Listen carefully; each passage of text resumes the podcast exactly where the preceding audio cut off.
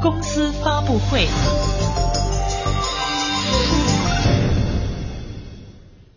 天下公司直播继续，现在还有哪些最新消息？马上来连线经济之声编辑高敏。高敏，好的，凌云，公司发布会见人见事见观点。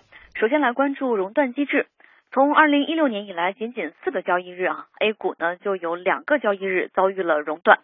今天早盘，沪指沪深三百指数在开盘后仅十三分钟就触发了百分之五的熔断阈值。过了十五分钟冷静期重启之后呢，在九点五十八分再度冲破百分之七的阈值，触发了二次熔断。交易只有短短半个小时哈，A 股呢也是大幅刷新了收市记录。截至收盘，沪深三百指数跌百分之七点二一。沪指跌百分之五点七六，深成指是狂泻百分之八点三五，两市只有三十五只个股啊上涨见红。值得注意的是呢，就在熔断后不久啊，证监会紧急发布了上市公司大股东董董减高减持股份的若干规定。规定指出呢，为了既避免十八号文到期之后出现减持高峰，稳定市场预期。又兼顾中长期的供供求平衡，满足大股东持股适度合理流动的需求，要求大股东在三个月内通过证券交易所集中竞价交易减持股份的总数不得超过公司股份总数的百分之一，从一月九号起开始执行。同样在今天上午，深圳市快播科技有限公司及四名高管被控传播淫秽物品牟利罪一案，在北京海淀区法院开审。检方指控快播公司从两千零七年十二月成立以来，基于流媒体播放技术，通过向互联网发布免费的快播媒体服务器安装程序以及快播播放器软件等方式，为网络用户提供网络视频服务。期间，被告以牟利为目的，在明知这些方式被网络用户用于发布、搜索。下载和播放淫秽视频的情况下，仍然予以放任，导致大量淫秽视频在互联网上传播。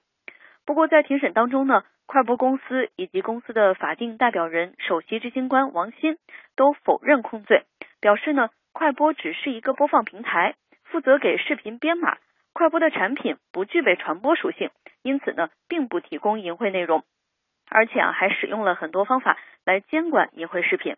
那最终结果如何哈？我们也将拭目以待。再来关注最新发布的《中国工业机器人行业产销需求预测与转型升级分析报告》。近年来，中国工业机器人销售是持续向好。二零一四年，中国市场总共销售工业机器人五万七千台，相比上一年呢，增长了百分之五十五，约占全球市场总销量的四分之一啊。已经连续两年成为全球第一大工业机器人市场。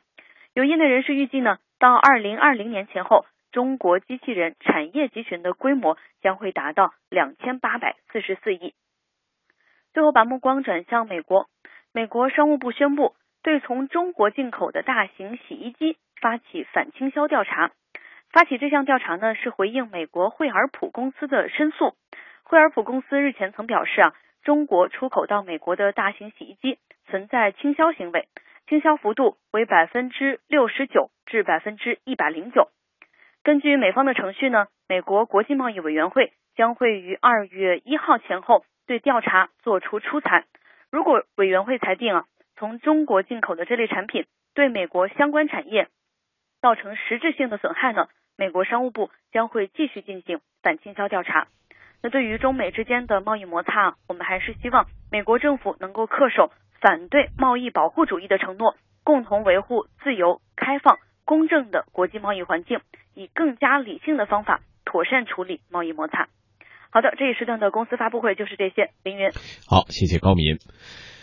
听众朋友，这里是正在为您直播的经济之声天下公司。这时段我们共同关注了唯品会售价风波以及苹果订单下滑。在下一个时段将为您带来的是卷土重来。十年后，北京地铁重启站内便利店，都说盈利难，便利店进地铁图什么呢？